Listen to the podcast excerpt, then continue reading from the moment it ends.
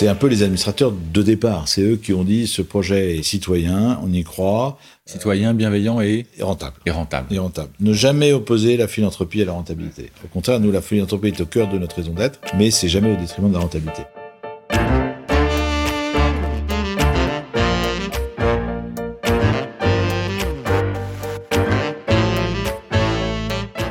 L'homme grandit en se projetant dans l'avenir. Pourtant, celui-ci n'a jamais été aussi imprévisible et plus contraint. Comprendre comment faire grandir les organisations humaines, entreprises, associations, dans le temps long, c'est tout l'enjeu du podcast Histoire d'entreprise. Je m'appelle Martin Videlaine, j'ai créé Bluebirds, une communauté de 5000 indépendants qui conseillent ou remplacent des dirigeants en Europe, en Afrique et au Moyen-Orient. Bienvenue sur Histoire d'entreprise. Aujourd'hui, je suis reçu par Gonzague Doblinière, fondateur avec Clara Guémard de Raise, l'une des toutes premières sociétés de gestion à impact en France, avant même que le mot impact n'apparaisse dans le vocabulaire d'un nombre croissant d'investisseurs. Raise est une entreprise à mission depuis 2022. Il y aura toujours sur notre petite planète quelques rares personnes pour montrer le chemin en même temps que nous les regarderons un peu éberlués, pensant ou disant mais vous êtes fous, vous n'y arriverez jamais. Gonzague et son associé l'ont fait. Ils ont créé une société de gestion qui donc gère bientôt 2 milliards et dont la moitié des plus-values censées leur revenir finance un fonds de dotation philanthropique dédié à l'entrepreneuriat. Chez Raise, on donne, on donne beaucoup et on donne de façon continue. Cette façon de fonctionner est écrite dans leur statut. Ils ne peuvent en dévier, fussent-ils tentés un jour de prendre l'argent sur la table. Chez Raise donc, on tente du mieux que l'on peut de réconcilier finance et société. En un mot, que l'argent a un sens dès lors que l'on se donne la peine de lui en donner un. Je n'avais personnellement pas besoin d'être convaincu. En écoutant Gonzague, peut-être le serez-vous à votre tour. C'est ce que je souhaite. Bonne écoute. Bonjour Gonzague de Binière. Je suis ravi de faire ta connaissance. Je suis, plus que ravi en fait. Je suis assez honoré parce que euh, Race c'est quand même un ovni, un ovni dans le monde de l'investissement euh, à Paris, en France et j'ose dire un peu dans le monde quand même aussi. Et puis en préparant cet entretien, je te connaissais de loin, je connaissais Race de nom, euh, puis j'ai commencé un peu à gratter, je suis allé voir et je me dis ouais quand même il y, a du super lourd. Avant qu'on me branche le micro, je te disais mais qu'est-ce qui va faire que les, les gens qui nous écoutent vont s'intéresser à cet épisode? Et tu m'as répondu. voilà, moi j'ai répondu, on va commencer par la conclusion. J'aimerais bien que les gens se disent, euh, bah, finalement, il n'y a pas d'âge pour entreprendre, parce que j'ai créé ça avec Clara Glemar, j'avais 58 ans, 57 ans. La deuxième chose, c'est que finalement, le monde de la finance peut être un effet de levier un outil magnifique pour changer le monde. C'est pas du tout ce qu'on pouvait imaginer, et heureusement, il y a des gens, et on n'est pas le seul, qui dans la finance repensent un peu la manière dont on veut faire la finance parce qu'elle est quand même à l'origine de tout, elle contrôle tout, elle, c'est elle qui prête, c'est elle qui investit, c'est elle qui voilà, elle donne peu, euh, fait un peu la différence. Et puis euh, la troisième chose, c'est que je trouve que on a besoin dans ce monde euh, un peu d'optimisme. On entend, si on écoute les nouvelles, on n'entend que des catastrophes annoncées ou, euh, ou qu'on est en train de vivre.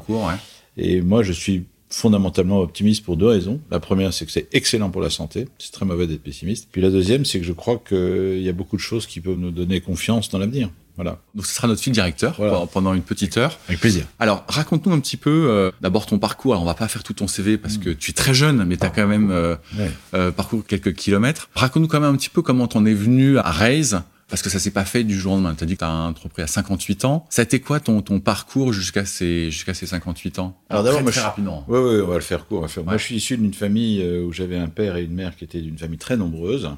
Euh, mon père était le 11e de 16 enfants, je sais pas si tu vois. Ah ouais. Énorme. Ah ouais. Et moi, j'étais fils unique. D'accord. Donc j'ai été construit avec ça.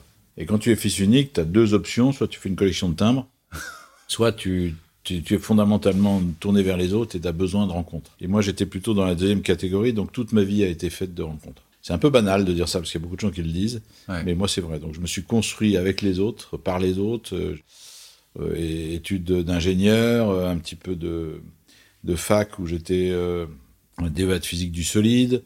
Euh, ah ouais, Donc rien à voir avec la finance. C'est ça. Et puis un premier job, euh, petit job entre parenthèses à la compagnie Générale d'électricité, mais là j'ai pas fait grand chose. Un premier job à la BNP. Euh, où je suis rentré comme analyste financier. 79, c'est ça? Voilà, 79. Et j'ai commencé ce métier d'investisseur en mars 81, grâce à une rencontre. Et ça, si on pouvait bien, bien l'entendre et bien le comprendre, c'était génial. J'arrive à la cantine, je connaissais personne. Je prends mon plateau, Et je vois un type qui était seul sur une table qui était prévue pour 12 personnes. Et je lui dis Est-ce que ça te dérange? Ça vous dérange? Et je me mets en face de vous Pas du tout. Je me mets en face. Je dis Bonjour, je m'appelle Gonzague. Je viens d'arriver euh, à la BNP. Euh, pour dire la vérité, je m'emmerde un peu. Qu'est-ce que vous faites, vous? Il me dit bah, Moi, je suis à la Benexi, qui est une filiale de la BNP qui fait de l'investissement. Et je m'occupe, entre autres, d'une structure qui s'appelle Finovectron à l'époque, qui était une des premières sociétés de capital risque. D'accord. OK. Et ce type me dit Hasard des rencontres ça tombe bien qu'on se parle parce que moi je vais partir. Donc si tu veux euh, prendre ma place ou, venir dans cette structure, je te fais rencontrer mon patron. D'accord. Et son patron de l'époque, que je salue au passage, qui s'appelle Michel Bouissou, avait fait Sudria, une école de deuxième rang comme la mienne. Ah ouais, à côté de Stanislas. Voilà, euh, pas très loin de, voilà, une école de deuxième rang comme la mienne. Et euh, je me suis dit, si le patron est polytechnicien ou énarque, je, je suis mort. Euh, donc on S'il a fait Sudria, c'est facile. On a été la même confrérie, la confrérie des médiocres. Ah. Donc euh, on s'est tout de suite entendu. Et grâce à lui, je suis rentré dans ce métier et c'est comme ça que je l'ai rencontré. Donc 81 là 80 à, 89 à la Balexi. Donc là tu fais tes armes, tu apprends le métier. Je fais mes armes, j'étais directeur de participation à la fin. J'aimais bien ce métier. C'est un métier où le couple euh, le, trio plutôt, finance, management et business plan et entreprise, c'est un truc magique. On peut faire éclore des, des, arbres, des forêts d'entreprise. Et puis, 89, euh, je suis débauché par euh, une boîte qui s'appelle Charterhouse à l'époque, qui était un peu le côté très privé, associatif, partnership anglo-saxonne du monde du private equity, qui me recrute. Et un monde où on clinquait un peu l'argent. C'était un peu un monde qui m'attirait, mais qui me plaisait moyen. Donc 89-92, euh, les premières opérations d'LBO en France. Ça s'appelait à l'époque le RES, reprise d'entreprise par les salariés. Une des premières reprises d'entreprise par les salariés qui m'avait frappé, c'était Darty.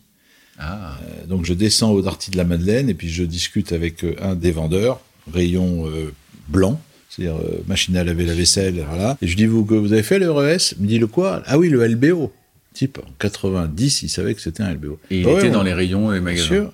On l'a fait, euh, c'était super ce LBO, me dit-il. Vous voyez, j'ai investi à peu près l'équivalent d'une machine à laver la vaisselle, et là on a vendu, j'ai récupéré tout le rang. Il y en avait 12. Il a fait 12 fois la bise. Fois 12. Et il m'a dit c'était super. Et c'était vraiment une, belle opération où l'intégralité des, cadres était euh, avait été, avait été euh, embarqué. Embarqué. 92, euh, euh, le décès d'un de mes associés, d'un accident de voiture, donc ça m'a vraiment perturbé. Je suis parti et on m'a proposé de créer la filiale de private equity d'une banque qui s'appelle Barclays. Et là, à l'époque, tous mes copains, ils m'étaient tombés un peu dessus en me disant, tu vas être banquier, tu vas être dans une filiale, c'est pas indépendant, c'est pas bien, ça, ça va pas le faire. Et en fait, je me disais, au fond, c'est quand même si on veut être investisseur long terme auprès des entreprises, d'avoir une structure, euh, ce qu'on appelle evergreen, c'est-à-dire une société anonyme et non pas un fonds qu'on est obligé de lever tous les ans, c'est peut-être pas mal. Et c'est peut-être euh, bien de donner un peu de sérénité en disant je m'appelle Barclays, c'est sérieux. Comme démarrer en s'appelant Blinière, ça n'aurait jamais marché, mais démarrer en s'appelant Barclays, ça peut être pas mal. Ouais, facile, ouais.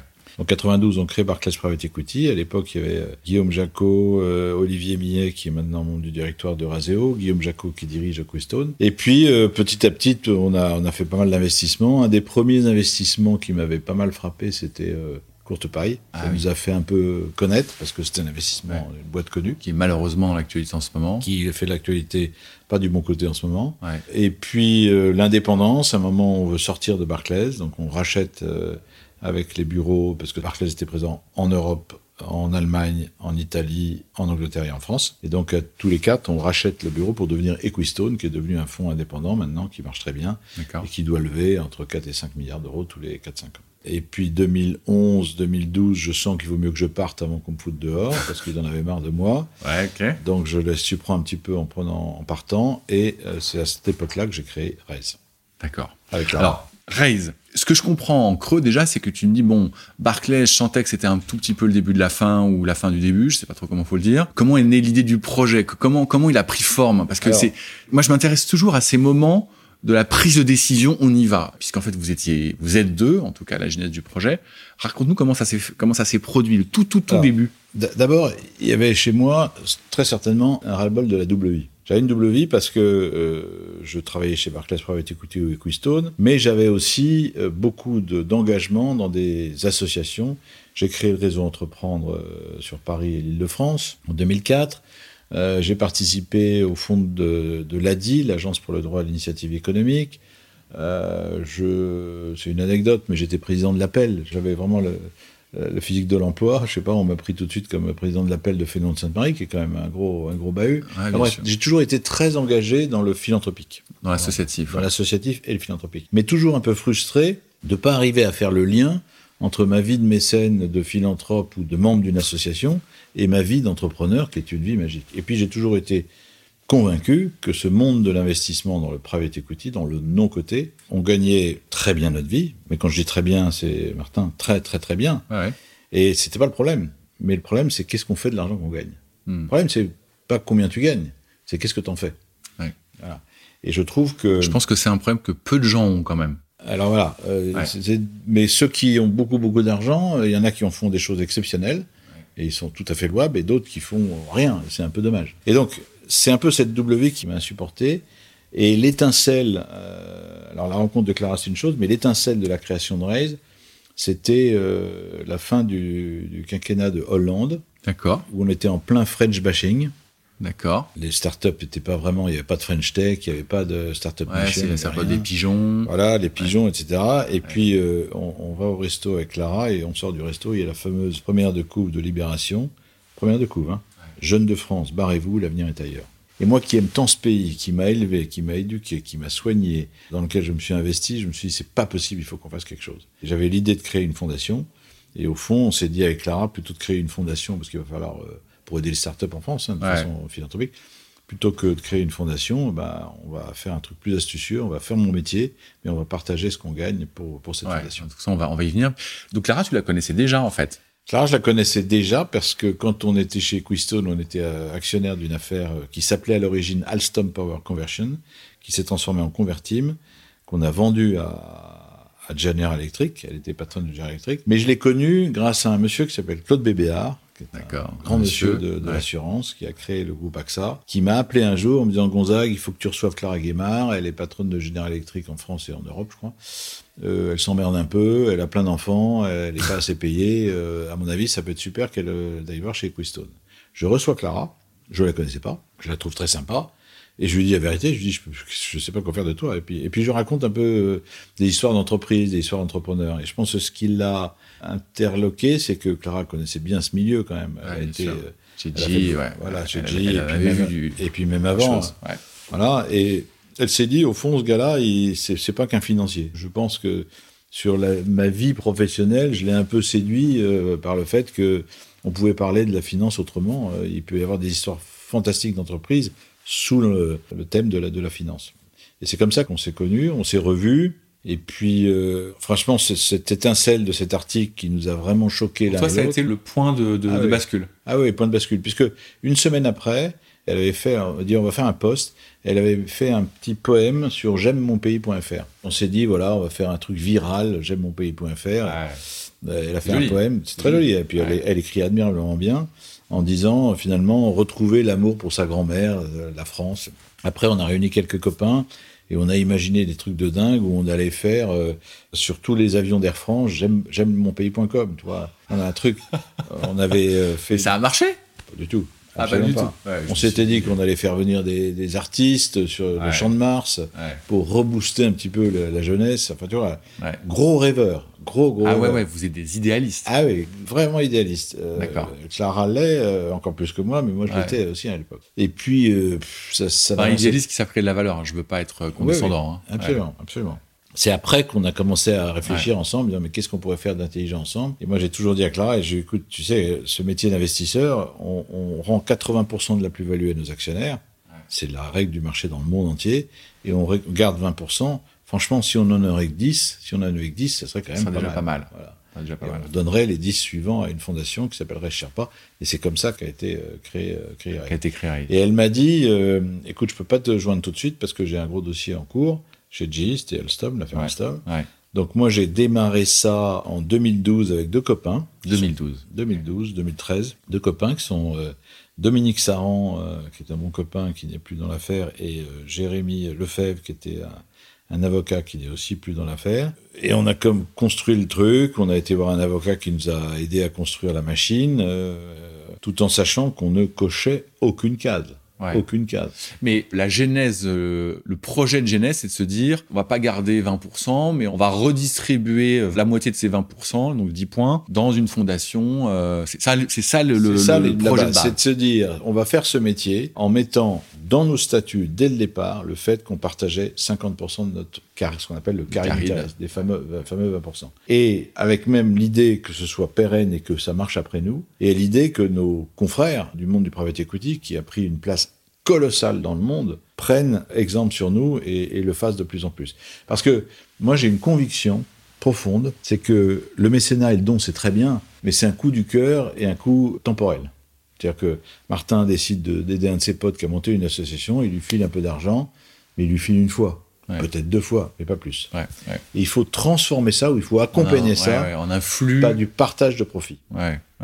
D'où le RSE, l'ISG, etc. Et là, on en revient euh, à votre vision un peu euh, idéalisée ou idéaliste, je sais pas comment il faut le dire. Je veux pas être négatif, encore une fois, mais euh, c'est toujours tentant quand l'argent est sur la table de le prendre. C'est ça que je veux dire. Et donc, vous vous dites, bah, ok, on va en prendre une partie, en l'occurrence la moitié, mais l'autre moitié, on va le donner. Et on va le donner de manière récurrente. On peut aussi légitimement penser que l'homme étant l'homme, il y en a beaucoup qui vont vouloir prendre tout le paquet et jamais ils feront euh, cet élan vers l'autre que vous, vous faites et que vous avez fait pas chez Race parce que pas chez pas chez mais d'autres bien sûr, d'autres bien sûr. Il y a d'autres initiatives qui ont été créées comme comme les autres, mais là où je pense que quand même ceux qui sont un peu réticents à partager, ils vont être obligés de le faire, c'est que les ce qu'on appelle les LPs, les investisseurs qui financent, euh, tout ce monde du private equity, vous avez les sociétés de gestion, ce sont les GPs, et les investisseurs sont les LPs. Ils sont de plus en plus demandeurs en disant, mais vous, euh, quelle est votre euh, aventure philanthropique, quel est votre impact, euh, même votre empreinte carbone, enfin bref, tout ce qui est l'éventail de, de, l'investissement durable. pour lever de l'argent, on n'existe que quand on lève de l'argent. Et donc, si une des contraintes pour lever de l'argent, c'est de démontrer que on a un petit côté philanthropique, etc., bah, ça poussera ces gens-là à le faire. On va y revenir. Alors, je voudrais quand même, on va parler de Raise, et puis il faut quand même que tu nous présentes Raise.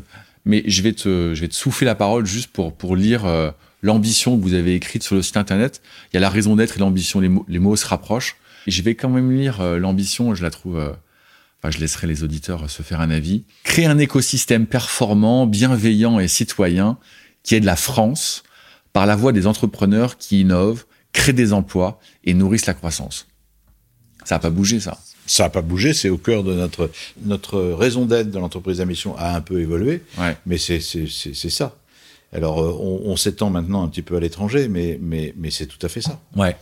Moi, ce qui m'a frappé en lisant ces mots, bon, bien sûr, il y a le mot bienveillant qui est partout dans votre sémantique. Euh, on va. On, a, même créé le mouvement pour l'économie bienveillante. Ouais, on a, on a compris qu'on était chez des gentils ici. Mais moi, ce qui m'a frappé, c'est le mot France, en fait. Il y a un côté un peu euh, cocorico, enfin pas un peu d'ailleurs, qui est assumé, qui est cocorico. Alors tu le dis à l'instant, on commence à investir en dehors de France. Je reviens à cet article de Libé, c'est ça, c'était ça le, le, départ. On dit non, on va, on va d'abord être, on va être Frenchy. Nous, on voulait voir les grandes réussites françaises en leur disant voilà, investissez chez nous. Et les trois mots que l'on disait à tous ces grands groupes du 440, ces patrons du 440, ces patrons des, grandes assurances, des grandes banques, des grandes familles, on va créer quelque chose de citoyen, bienveillant et rentable. Citoyen, bienveillant, et rentable. Et pourquoi? Parce qu'on veut créer cette fondation qui va aider notre pays.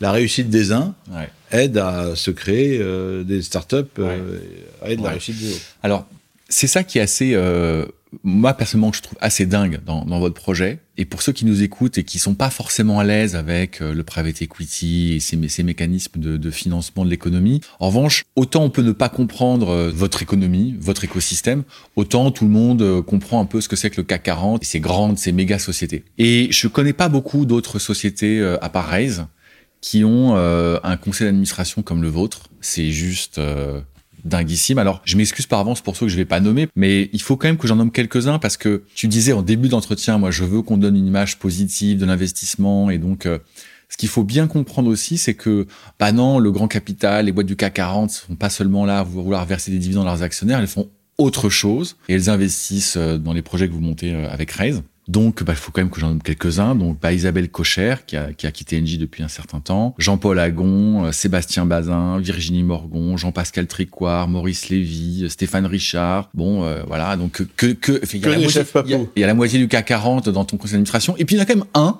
je dis mais c'est pas possible, ils sont tous là. Il y en a un, se qu'est-ce qu'il fait là? C'est Bertrand Picard, donc qui est à l'origine de Solar Impulse. Pourquoi et comment Bertrand Picard s'est retrouvé à ton conseil d'administration au milieu de de ces 40 hommes et femmes qui dirigent l'économie française Bertrand Picard est, est, arrivé. Juste avant de t'expliquer ça, pourquoi ces chefs papous, ouais. euh, qui sont des grandes, papous, de l'industrie On a fait un premier dîner qui était fin 2012, en décembre 2012, avant un, une réunion de la FEP chez Henri Decas, chez AXA. Patron d'AXA à l'époque. Patron d'AXA, il y avait Jean-Pascal Tricouard de Schneider, il y avait Bruno Lafont de Lafarge, il y avait euh, Nicolas Taverneau d'M6, il y avait euh, Jean-Paul Agon de L'Oréal, il y avait Maurice Lévy de Publicis, il y avait Xavier Huillard de Vinci, et puis je crois que c'est tout. Et on a expliqué notre projet à ces sept patrons-là. On a dit, voilà, est-ce que vous êtes prêts à nous soutenir, nous accompagner, pas forcément euh, investir, Vinci n'a pas investi, ouais. par contre AXA a beaucoup investi, mais on va créer un truc qui ne coche aucune case. Et donc on est parti avec ces gens-là qui nous ont parrainé, si je veux dire, et on a été voir le patron de Michelin, le patron de et tous ces patrons-là, et en leur disant voilà, on va faire un truc citoyen, bien bien rentable. Et au fur et à mesure des rencontres, ils investissaient, ils investissaient 5, 10, 20 millions d'euros dans ce véhicule qui était atypique. Euh, voilà. Mais il y a, il y a quand même un côté un peu magique là dans ce, dans ce que tu nous racontes parce que ok, on imagine ce dîner euh, un peu stratosphérique. On imagine bien euh, Clara et Gonzague prenant le micro, vous allez voir ce que vous allez voir, on va réinventer le private equity en France. Je m'imagine bien la scène. En revanche, je m'imagine beaucoup moins le moment où ils vont vous dire ouais ce projet on y croit. Qu'est-ce qui fait qu'à ton avis à l'époque il y a pas la loi Pacte, il y a pas le buzz sur l'environnement actuel, il y a pas la décarbonation, il y a, a rien de tout ça. Ce qui a fait qu'ils y ont cru, c'est que c'était juste. C'est simplement que c'était juste. On est arrivé à un moment où on s'est dit, franchement, il faut aider les entreprises à se créer, il faut aider les entreprises à se développer. Vous êtes des grandes réussites françaises. Nous, on va faire une structure rentable. Donc, vous n'allez pas perdre de l'argent. C'est pas des dons, c'est pas du mécénat. Vous allez gagner de l'argent comme le font les autres dans le private equity. Mais c'est, pas vous qui allez être généreux, c'est nous qui allons donner 50% de oui, parce que tu prenais pas sur la rentabilité que pas... tu offres à CLP. Voilà, c'est la société de gestion. Et donc, c'était juste. Et puis, en plus, c'était un moment, il y avait toujours un momentum, il y a un timing. C'était un moment où on n'arrêtait pas de taper sur l'entreprise et on ne valorisait pas l'entrepreneuriat comme il fallait. Donc, c'était un moment juste. Et comme on est arrivé à un moment juste au bon moment, ben, ils ont dit, bah, on va les aider. Vous savez, quand on... Jean-Dominique Sénard, je m'en souviens toute ma vie, il nous a écouté pendant une heure, il m'a dit, écoute, votre truc, c'est, c'est super, euh, ok pour 10 millions d'euros. Trois semaines après, on avait l'argent. Trois semaines après, on avait l'argent.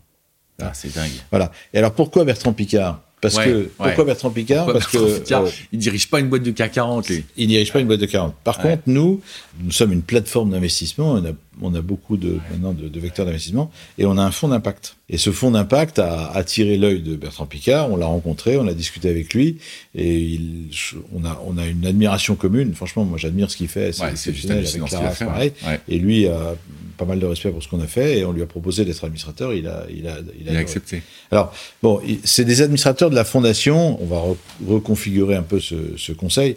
C'est un peu les administrateurs de départ. C'est eux qui ont dit ce projet est citoyen, on y croit, Citoyen, bienveillant et, et rentable. et rentable. Et rentable. Ne jamais opposer la philanthropie à la rentabilité. Au contraire, nous, la philanthropie est au cœur de notre raison d'être, mais c'est jamais au détriment de la rentabilité. Et maintenant, on, va, on va vers d'autres, d'autres métiers. On va aussi aller un peu vers l'étranger et l'Europe. Donc, on va ouvrir un petit peu notre conseil d'administration. Bon, du coup, on a un peu euh, défloré le sujet, mais est-ce que tu peux nous présenter Raise? On aura mis juste 20 minutes à y arriver, mais il faut quand même que tu nous racontes Alors. euh, ce que Raise aujourd'hui. Raise, c'est- trois grands groupes. Un groupe d'investissement, c'est une plateforme sur laquelle on fait du capital développement, du seed, on investit dans les startups, du venture, de l'impact. Euh, on a une capacité d'investir pour les petits dossiers euh, jusqu'à 1 million d'euros et les très gros dossiers jusqu'à 60 millions d'euros. Euh, c'est plusieurs véhicules, Raise Investissement pour le capital développement, qui est un véhicule qui est d'une société anonyme, Raise Impact pour l'impact, qui est un fonds de 300 millions d'euros, Raise Immobilier, qui est un fonds d'un milliard d'euros maintenant, une capacité de- d'un milliard d'euros, Raise Immo Impact, qui est un fonds d'impact dans l'immobilier, Raise Venture dans le venture, tu vois, c'est une plateforme. Ouais, ouais. Et tout ça, c'est à peu près un milliard neuf. Avec des véhicules qui savent investir spécifiquement dans leur véhicules qui cible. ont chacun leur cible. Ouais. Pas de secteur, puisque on investit partout sauf dans la biotech parce qu'on connaît pas. Mais voilà. Et tout ça, c'est un milliard neuf. Donc ça, c'est le premier grande entité de Raise euh, qui, est, qui est contrôlée par nous. 1 milliard neuf, c'est ce que vous avez déjà investi, c'est ce que vous avez sous c'est ce gestion, c'est a ce que sous vous. gestion.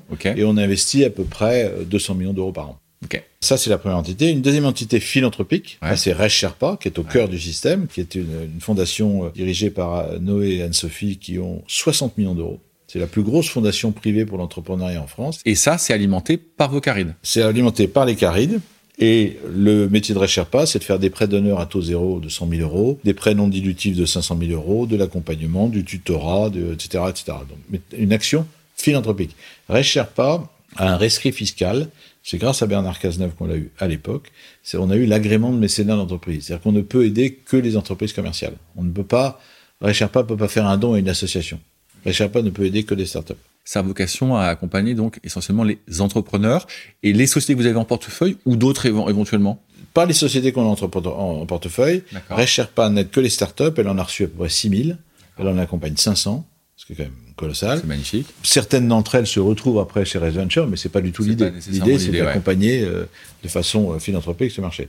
On a euh, Feature, qui est un fonds un peu atypique qui a été créé par Noé et Anne-Sophie, qui est un fonds de dons. C'est-à-dire que tu investis dans une société, cette société va investir dans d'autres petites startups, mais tu as donné tes actions. Et le, profit de ces startups, si jamais ces startups gagnent de l'argent, ça nourrit Res Sherpa et ça nourrit une autre structure qui s'appelle Resdon, qui est une autre société philanthropique qui, elle, euh, Resdon, euh, va aider, elle, des associations plutôt dans tout ce qui est euh, banlieue. Alors là, on, là, on tombe dans l'associatif. classique. Et un dernier produit qui s'appelle, dans la cellule philanthropique, qui s'appelle Investir pour l'enfance, qui est un fonds qui va avoir une trentaine de millions d'euros, où les actionnaires ont décidé d'abandonner 50% de leur plus-value, 50%, mais c'est les actionnaires, hein. il n'y a pas de caride, il n'y a rien, au profit de deux associations, Institut Imagine, qui est le, centre de recherche de Necker pour euh, les maladies neurologiques des enfants, et Espérance banlieue, euh, les écoles dans les banlieues. Je, te, je, vois, je te vois commencer à sourire, ton, ton visage c'est clair. Oui que je comprenne bien, parce que je suis pas sûr d'avoir parfaitement pigé le mécanisme euh, sur la partie euh, financement de l'enfance. Donc, ce sont des actionnaires qui ont revendu leur part ailleurs à droite, peu, C'est des, actionnaires, c'est des actionnaires qui ont mis de l'argent sur un fonds qui avait 30 millions d'euros. Voilà, tu as Crédit Agricole, Natexis, Covea, etc. Mais dont tu as la gestion ou ils peuvent être ailleurs? J'ai la gestion de ah, la gestion de ce fonds. Mais ces, ces 30 millions d'euros vont être investis en prenant des petits tickets chez une quinzaine de sociétés de gestion de la place qui ont accepté de jouer le jeu. D'accord. Et après, c'est la revente de leurs actions. C'est la revente de ces actions-là que les ah actionnaires abandonnent 50% de la plus-value. Donc là, là, on n'est plus dans le carré, on est justement dans les LPs ah, qui abandonnent 50% de leur plus-value. Parce que si on imagine que les 30 millions d'euros deviennent, je dis n'importe quoi, 60, ça fait 15 millions d'euros à se partager entre Institut Imagine et Espérance Banlieue. Ouais, c'est beaucoup d'argent. Lever 15 millions d'euros, c'est quand même. Euh, voilà. c'est beaucoup d'argent. Donc ça, c'est la cellule philanthropique. Donc une cellule d'investissement en plateforme d'un milliard neuf la cellule philanthropique. Et puis la troisième chose, c'est un lieu, des lieux. On a créé un truc qui s'appelle Lab, qui est dirigé par euh, Paul Janès, qui se trouve euh, rue de la Fontaine au Roi, tout près de la place de la République. C'est à peu près 2800 mètres carrés, dédié à l'innovation grand groupe start-up. Lab fait quoi? Trois métiers, du conseil, un peu ce que faisait euh, ton ancienne boîte ou peut-être que ce que tu peux faire. Il faut vraiment que tu viennes avec ta boîte voir ResLab. Du conseil pour aider les grands groupes à innover avec des startups. Par exemple, L'Oréal avait un énorme sujet Qu'est-ce que je fais de mes, mes rouges à lèvres quand je les vends plus? À l'époque, L'Oréal mettait les rouges à lèvres dans des bateaux et les envoyait en Inde pour les brûler. Débile en niveau carbone. Ils ont réfléchi avec des startups et il y a une startup qui a trouvé un système pour faire, à partir de ce rouge à lèvres, de la peinture. Plein d'innovations comme ça. Il y a Bouygues, il y a Veolia, il y a LVMH qui est venu. ResLab est, un outil au service de l'innovation grand groupe startup. Et puis un dernier lieu, euh, dans la poche lieu, c'est un truc qui s'appelle Domaine la Plume. Ça, c'est un peu la folie euh, Clara Gonzague.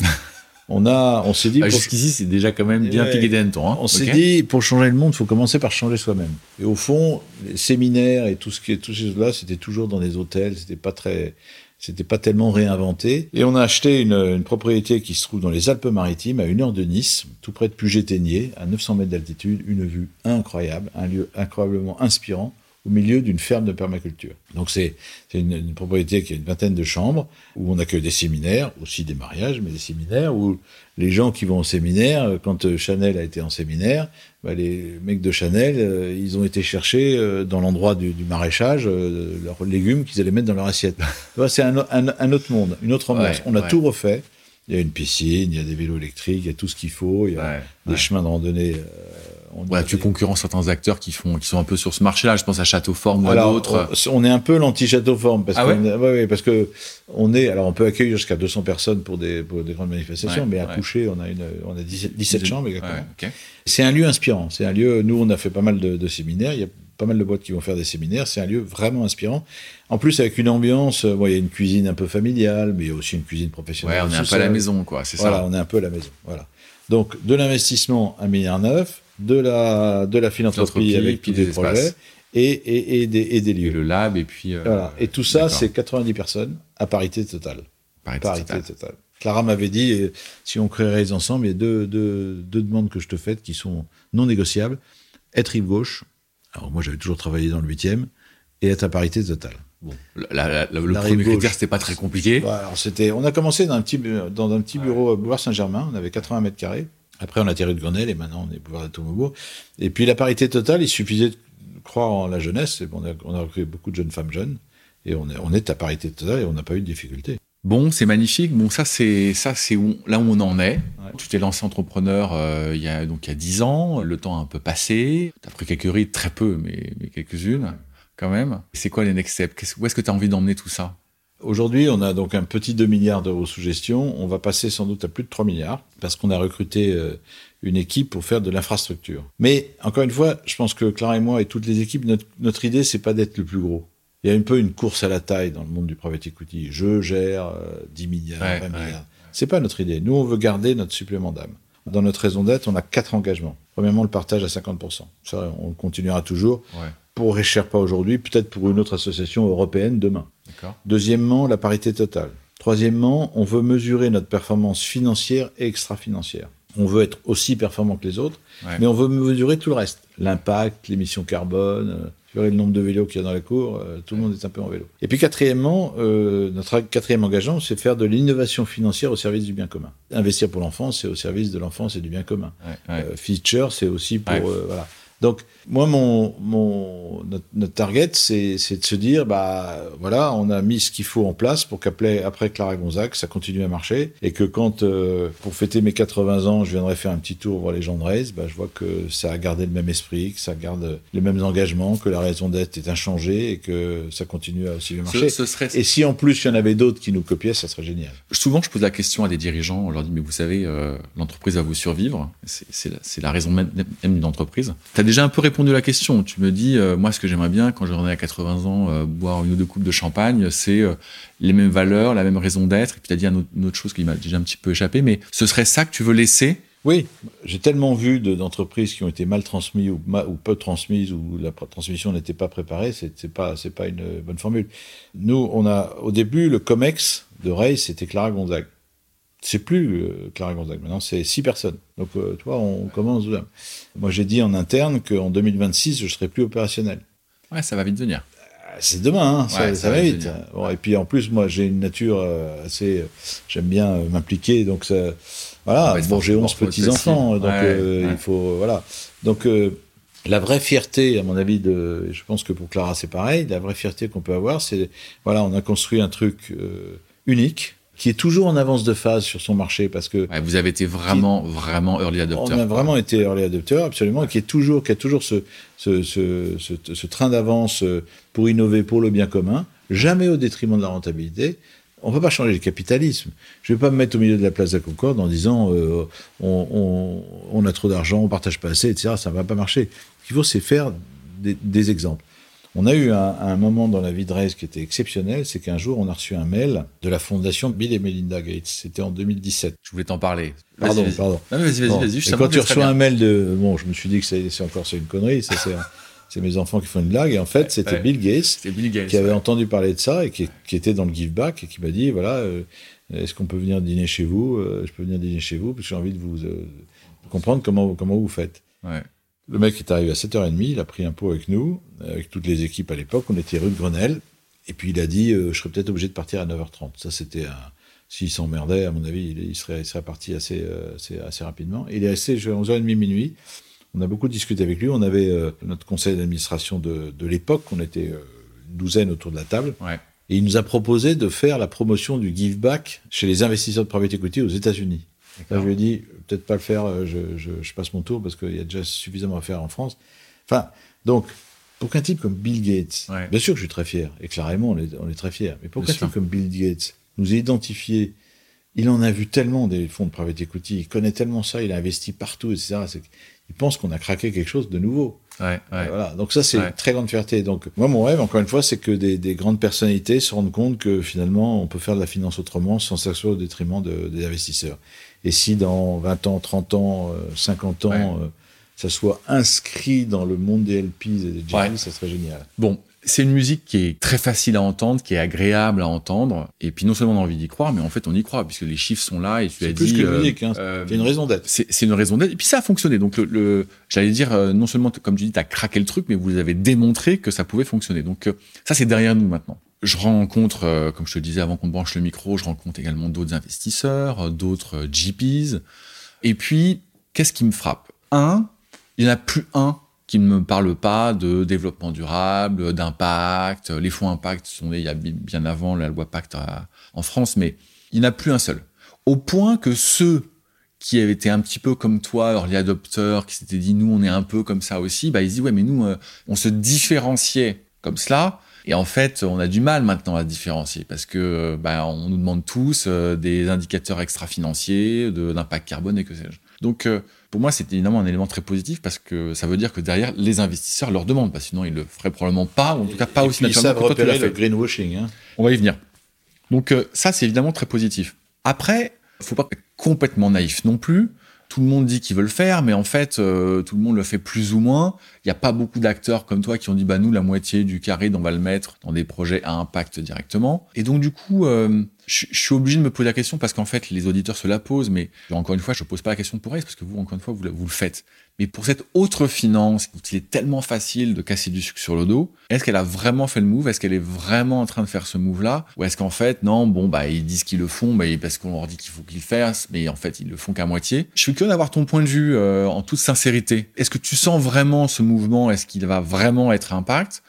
Ou est-ce qu'en fait, bah, tu vas faire avec Reyes et Clara, euh, vous ferez partie toujours des 5, 10, 15% des exceptions, et en fait, l'essentiel du marché, bah, il faut qu'ils financent tout.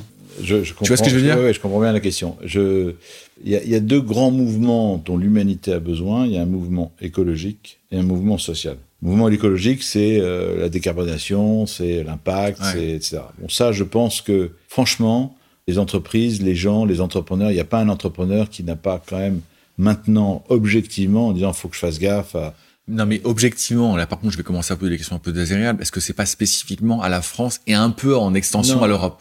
Tu vois, parce que pose la même question aux Américains ou aux Chinois. Euh, mais les Américains aussi, ça commence. Moi, je pense que ça commence. C'est en Afrique où c'est plus compliqué. Mais donc, il faut bien que ça commence quelque part. et puis réjouissons-nous du fait que ça commence en Europe. Euh, voilà. Encore une fois, je... donc il y a le côté euh, écologique je pense vraiment qu'il y a une prise de conscience des entreprises. En plus, des entreprises mondiales qui sont partout, même dans les pays qui adoptent le moins le, problème du, climat, ça commence. Le social, je, pense quand même qu'on est dans un monde où on partage pas suffisamment bien les richesses. Alors il y a plein des, il y a les dividendes salariés, il y a, plein d'initiatives, etc. Mais on ne partage pas assez les richesses. Les, pauvres sont toujours aussi pauvres et les riches sont de plus en plus riches. Et, ça, encore une fois, euh, je, pense quand même que dans le monde du private equity, je ne parle pas du côté qui est un peu à part, il commence à y avoir un, doux mouvement où les investisseurs disent bon, euh, il faut aussi avoir un impact social. J'ai un peu l'habitude de dire à quelques de mes camarades du private equity qui sont très peu généreux, je dis moi je fais ça aussi parce que j'ai pas envie qu'on me pende. non mais j'ai pas envie qu'on me pende. Non mais euh, il y, a un moment il faut il faut démontrer qu'on peut on peut avoir des. Le problème c'est pas de savoir ce qu'on gagne. Encore une fois c'est de ce qu'on fait de l'argent qu'on gagne. Donc oui je suis euh, relativement optimiste sur l'avenir parce que toute la génération euh, qui arrive sur le marché les jeunes ils ne demandent que ça du sens. Ouais, ouais. ouais. moi, je me demande si c'est pas quand même vachement spécifique à quelques pays occidentaux l'Europe. La France, c'est certain, aucun doute. L'Europe. L'Europe, par extension, probablement aussi. Sûr. Les États-Unis, ça commence. Franchement, les États-Unis, ça commence. Bon, l'Asie, je connais moins bien l'Asie. Je pense que la Chine est, un, pays compliqué. Mais à l'inverse, si le, le Xi Jinping décide de faire quelque chose sur la décarbonation, euh, ça se fera avec une vitesse grand V, beaucoup plus vite que tous euh, les autres pays. C'est déjà un peu en cours, mais voilà moi, je suis assez, franchement, assez confiant. Pour deux raisons.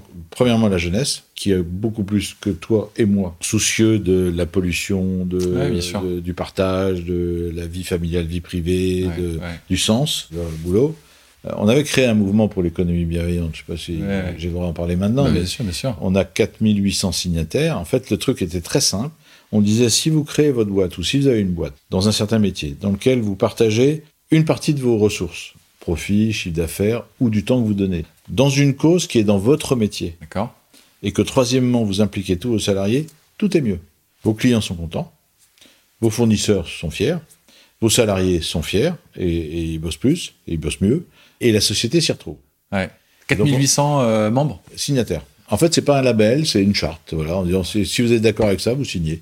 Alors ça va de, du patron, l'ex-patron de Danone, à, au patron de Schneider, à des patrons de PME, de start-up, etc. On a même, je crois, euh, l'actrice Marion Cotillard qui a signé. Enfin bon, c'est voilà, nous on veut pas réformer le capitalisme, on veut pas le, complètement le mettre à plat, on veut simplement le faire autrement. On a la chance d'avoir Julien de Normandie, qui est l'ancien ministre de l'Agriculture, qui est senior advisor chez nous. Avant-hier, on avait un, un investor day et il a commencé cet Investor Day en disant, au fond, dans ce monde qui évolue, il y a deux formules. Il y a ceux qui s'adaptent et ceux qui innovent. Euh, ceux qui s'adaptent, ah, joli. ils iront pas loin. Ceux qui innovent, c'est ceux-là qui iront. Nous, on essaye d'innover. Le monde du private equity et de la finance ne s'est jamais réinventé. Tu as dit une phrase assez forte, tu as dit euh, je pense qu'on partage pas assez la richesse. Et je savais pas si tu l'appliquais au monde du private equity que tu viens de citer à l'instant. En général. Ou est-ce que c'est en général Et tu vois, euh, ça fait partie vraiment du, du cœur maintenant de, de, la saison 2 de ce podcast, puisqu'on s'interroge sur l'avenir social et économique. Donc euh, j'écris beaucoup sur ces sujets dans nos éditos qu'on envoie à nos clients. Et moi, il y a un truc qui me, qui me, il y a une forme de paradoxe moi que j'observe. C'est d'un côté, on a cette impression où c'est une réalité qu'on partage pas assez cette richesse. Je suis souvent deux chiffres. Euh, il y avait 9 millions de pauvres en France en, il y a 4-5 ans, on est passé à 12. C'est un truc juste stratosphérique. 12 millions de pauvres en France. Moi, j'ai découvert ces chiffres assez récemment. Donc, la conclusion instantanée. Je peux donner un autre chiffre, c'est qu'il y a 8 milliards d'êtres humains euh, sur la planète. Il y en avait un milliard euh, dans les années 1900.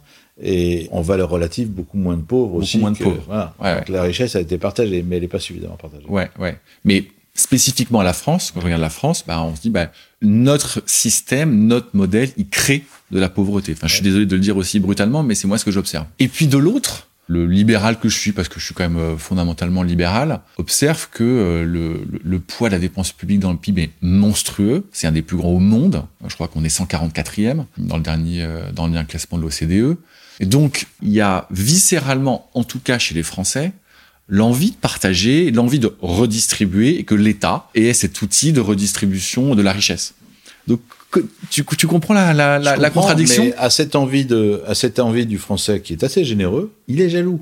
Et la jalousie casse cette envie. Donc, plutôt que de dire à quelqu'un qui en a beaucoup, mais avec tout ce que tu as, mon vieux, tu peux faire des trucs fantastiques, tu veux pas nous aider sur ça, c'est génial ce que tu as obtenu, mais est-ce que tu peux nous aider? Premier réflexe, c'est un peu la jalousie. Donc on va le montrer du doigt, on va le traquer, etc. Et c'est cette jalousie qui abîme un petit peu euh, l'envie. À l'inverse, ceux qui sont euh, à la tête de fortune, c'est à eux de, de, de, changer un peu leur, euh, leur, leur, leur mode d'action. Encore une fois, moi je, je, je, préfère être admiré pour ce que je donne que pour ce que je gagne. Bien sûr, bien sûr, bien sûr. Voilà. Et c'est pour ça que le monde du private equity, en fait, la finance dans le monde, c'est très simple. Vous avez le côté, le non-côté. Ouais. Le, le non-côté, ça représente 25% de l'ensemble du côté. Ça, ça, commence à être colossal. Alors qu'à l'époque, quand j'ai commencé en 80, c'était 2-3%. D'accord. Donc, le non-côté, moi, ce qui me perturbe, c'est que tous les patrons du 440 que je connais, ils ne rêvent que d'une chose, c'est de plus être coté. je suis pas surpris. Mais c'est, mais c'est quand même dingue. Ouais. Un patron qui dit, écoutez, voilà, sur les trois ans qui viennent, on va réduire notre résultat pour deux raisons. La première, c'est qu'on va beaucoup plus partager avec la salariée. Et la deuxième, c'est qu'on va investir pour polluer, dans, moins polluer dans la planète. Son cours de bourse, il perd 30% et il se fait engueuler par tout le monde. Bah oui. Donc ça va pas. Donc ici, il faut pas révolutionner le capitalisme, mais il faut que les acteurs investisseurs dans nos métiers, le non-côté ou dans le côté, Changent un peu de, de- de paradigme, de, de formule, Ouais. Mais de logiciel. ce que tu racontais à l'instant, ça, ça illustre bien le propos que tu as quand même une partie de la finance qui va euh, refaire le cycle dans lequel elle est actuellement, à savoir, bah, vous voulez investir dans du dans le bienfait de la planète, c'est super, mais moi je veux toucher moins de dividendes, donc crac, je, je, je pars. Il y aura toujours cette partie-là et il Ouais. faudra et elle est moi je la condamne pas. Non, je non, bien condamne ne condamne pas les gens qui font de l'argent avec de l'argent. Je dis simplement ça c'est- un non-sens, ça sert à rien. À quoi ça sert? Quand tu vois des gars qui sont euh, moi je me souviens à la Barclays, j'avais été visiter le la table de marché de la Barclays, mais c'est hallucinant. T'as des types qui gagnent des fortunes, ils sont devant leur écran, et ils font des anticipations à la hausse, à la baisse. C'est gagner de l'argent avec de l'argent, c'est du jeu, c'est du gaming, c'est pas, c'est pas de la réelle économie. Donc euh, Ouais. voilà. Euh, Mais encore une fois, la génération qui arrive sur le marché maintenant, elle va changer tout ça, je pense. Elle va renverser la table. Gonzague, je te catapulte euh, ministre des Finances. Non merci. Non, je.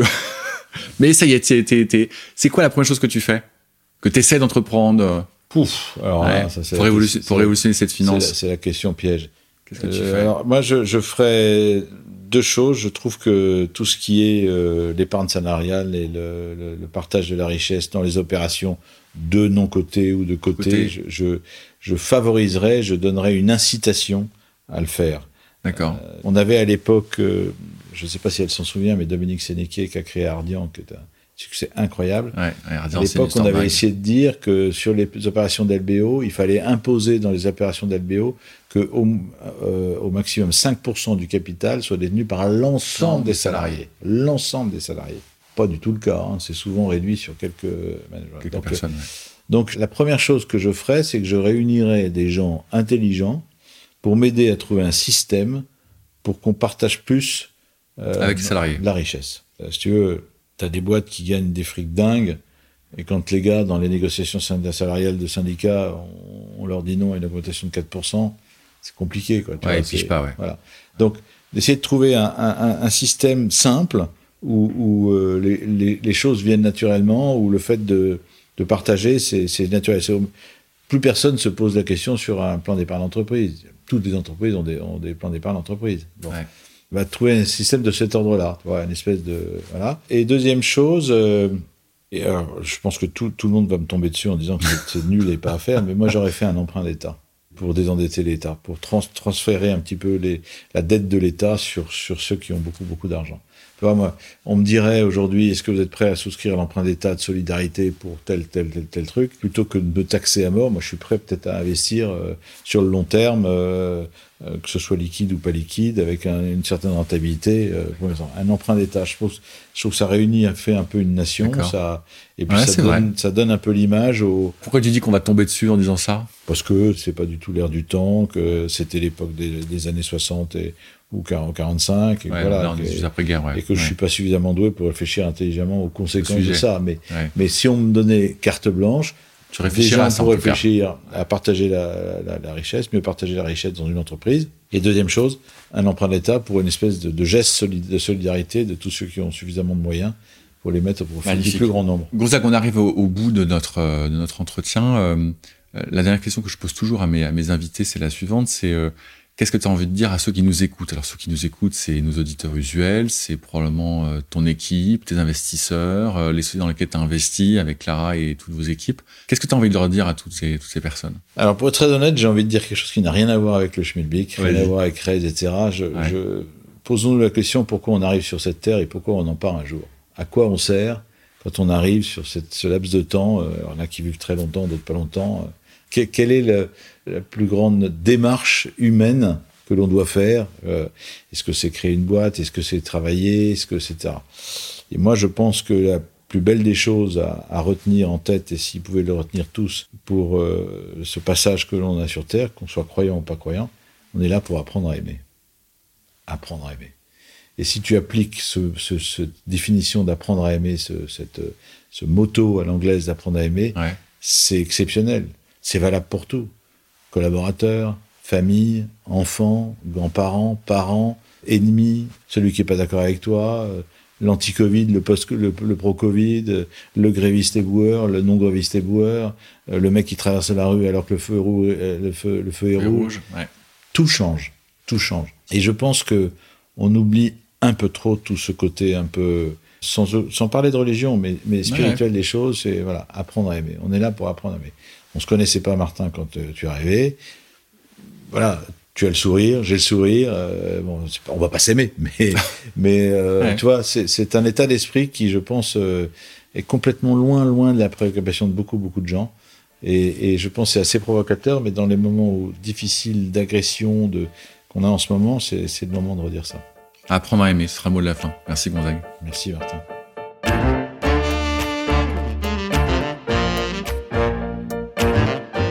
Merci d'avoir écouté Gonzague nous raconter l'histoire de Reis. Si vous êtes allé au bout de cet épisode et que vous m'écoutez à l'instant même, vous aurez entendu Gonzague nous dire, vous dire, qu'il faut passer sa vie à apprendre à aimer. Vous m'accorderez que c'est loin de la leçon de vie sur comment amasser son premier million. Gonzague se garde bien de nous expliquer comment apprendre à aimer. Alors, permettez-moi. Commencez par aller embrasser vos enfants avant de passer à autre chose. Et quand dans la foulée, vous serez en train de faire la même chose à votre conjoint, dites-lui donc, euh, je viens d'écouter un podcast, je découvre ou je redécouvre une société, Raise. Ils ont l'air vraiment bien.